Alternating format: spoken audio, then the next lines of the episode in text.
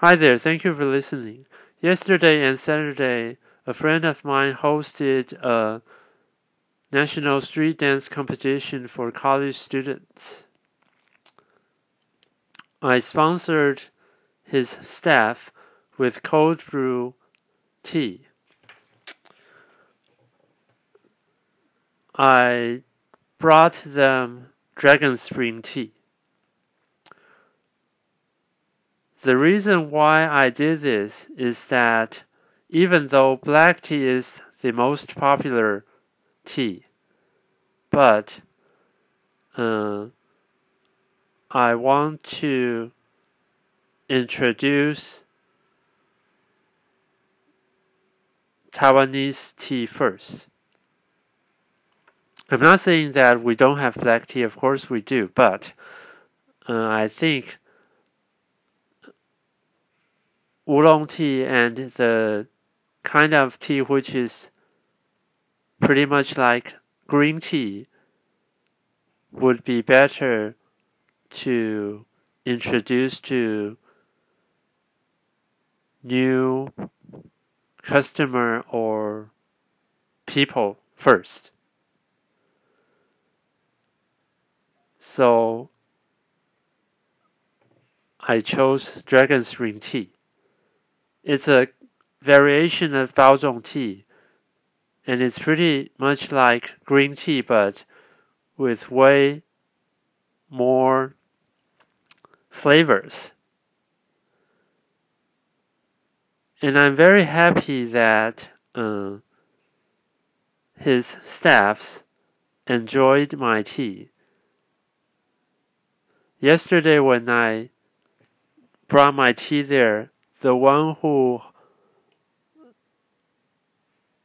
hosted me told me that the the tea tastes very good.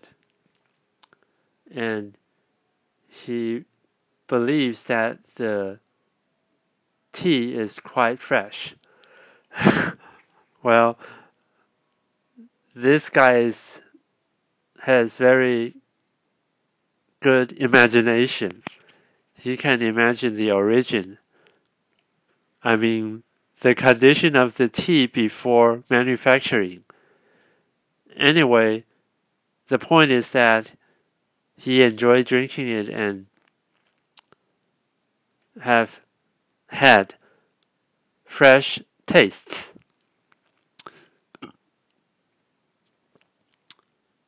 And my other decision factor or preference is that uh, even though it's getting colder these days, but uh, for people working, they somewhat still feel hot. So, uh, cold brew is a good choice.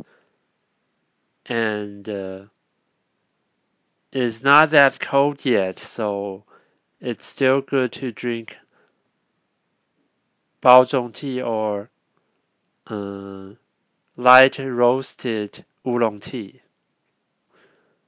So they can still feel the cold feeling and in, enjoy and uh, feel fresh or cool down. Uh, and then their competition actually is a se series, so next month and mid December, they're still going to have uh, three days of events. And so next month I will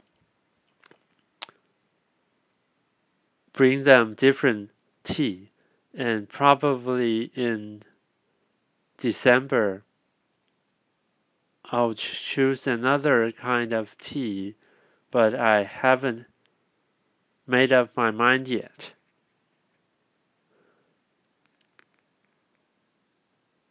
Anyway, uh, the preference or we could say the art of drinking tea has a lot of criterias.